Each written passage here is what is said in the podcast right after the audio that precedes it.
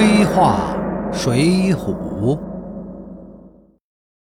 李总监的反应按说也算合理。至于贾太太的反应呢，就更加合理了。二十五岁养尊处优的豪门少奶奶，从不知生活的艰苦，突然听到随老公出去的李总监说，老公已经上了梁山，成为黑社会组织的二当家，而且墙上有反尸，证据确凿。一晃两个多月不见人影。集团大大小小的事儿已经落入李总监之手。平日里，李总监也不是不懂风情的人，对自己又大献殷勤。这是不依靠李总监，还能靠谁呀？所以贾太太跟了李固，他也是人之常情。照理说，这李固和贾太太的所作所为固然可恨，但是对卢俊义来说，最多是识人不明。大千世界这样趋利避害的人，那多了去了。再说，是你卢俊义执意要去泰安州的，当初人家可都是极力规劝的。要说错，首先是在卢俊义自己；要说罪魁祸首，则应该是吴用和梁山黑社会组织，而不应该是这两个可怜的人。退一万步说，就算这两个可怜人不去举报，难道处心积虑的梁山组织和吴用会就此罢休吗？所以。本人对卢俊义只痛恨李固和贾氏，反而后来同吴用称兄道弟，感到很不可思议。没有吴用的陷害，卢俊义何至于家破人亡，差点丧命啊？应该说，卢俊义的眼光和用人呐是有问题的。忠心耿耿的燕青告诉他实情，他却不信；信任的李固却是个白眼狼。有意思的是，同样是卢俊义的心腹，燕青就比李固忠心的多。这个其实很正常，很多商战片和黑帮电影中都有此类的描写。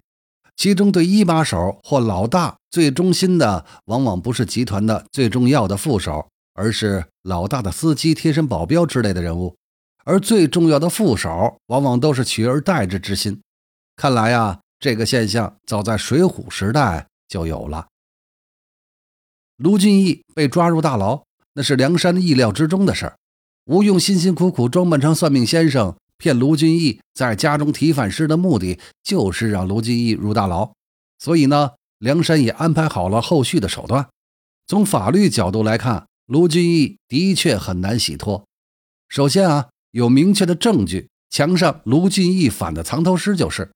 其次呢，是卢俊义最亲密的人告发，包括他的最重要的助手卢氏集团的财务总监李固和他的太太。第三，卢俊义无法解释他在梁山的两个多月的时间的行踪。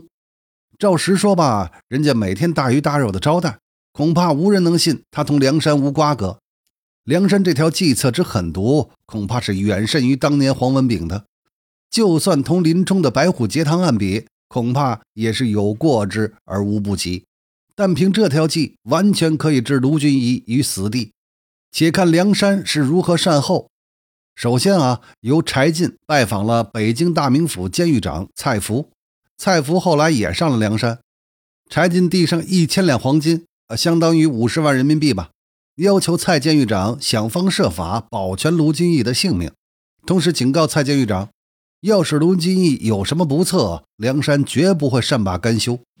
在这以前，李固早许诺蔡监狱长五百两黄金，让他出手干掉卢俊义。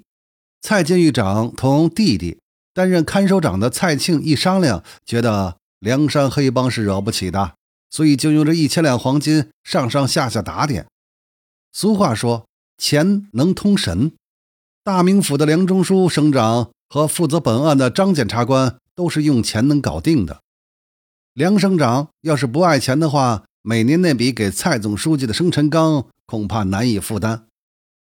收了钱就留了卢俊一条活命，判了个急杖四十，发配沙门岛。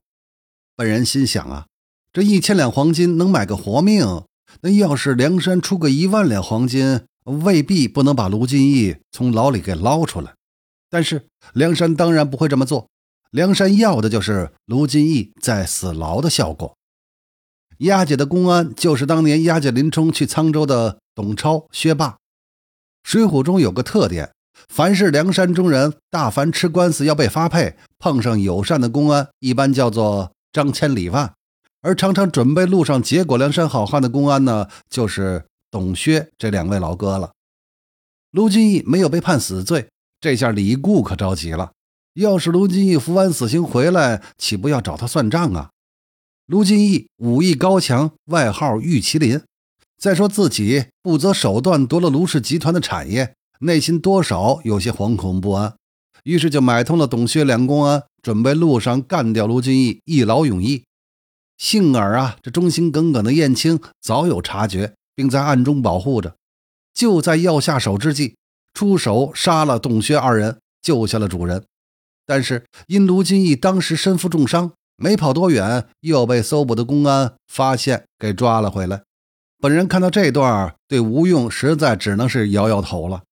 既然梁山早就知道卢俊义牢狱之灾不可免，因为这本身就是梁山策划的，而柴进也去花了一千两金子保住了卢俊义的性命。